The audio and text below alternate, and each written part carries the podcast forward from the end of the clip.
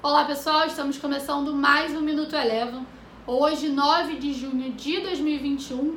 Ontem, no final da noite, na China, a gente teve a divulgação dos dados de inflação ao produtor e ao consumidor.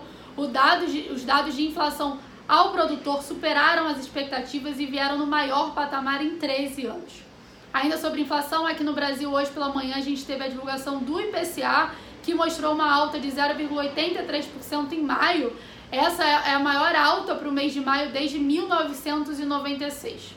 Continuando no tema inflação, amanhã pela manhã nos Estados Unidos a gente tem a divulgação da inflação ao consumidor, o CPI. Os investidores seguem atentos à divulgação desse dado, onde pode trazer novos sinais sobre os próximos passos que o Fed daria em relação aos seus programas de estímulos monetários.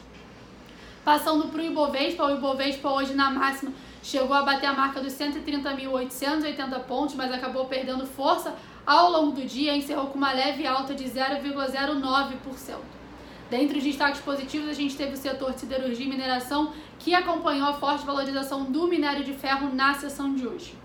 Passando para o dólar, que vinha aí de várias sessões consecutivas de desvalorização e também com maior sentimento de cautela aguardando o CPI nos Estados Unidos, o dólar por aqui hoje teve um dia de, de repique, teve um dia de valorização.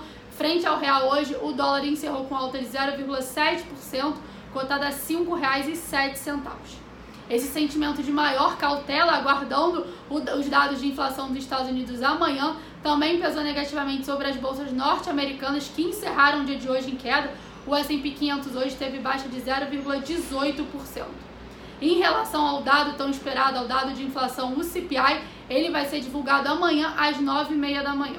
O Minuto Eleven de hoje fica por aqui. Se você quiser ter acesso a mais conteúdos como esse, inscreva-se em nosso site www.elevafinancial.com e siga a Eleven também nas redes sociais. Eu sou a Jéssica Feitosa e eu te espero no próximo Minuto Eleven.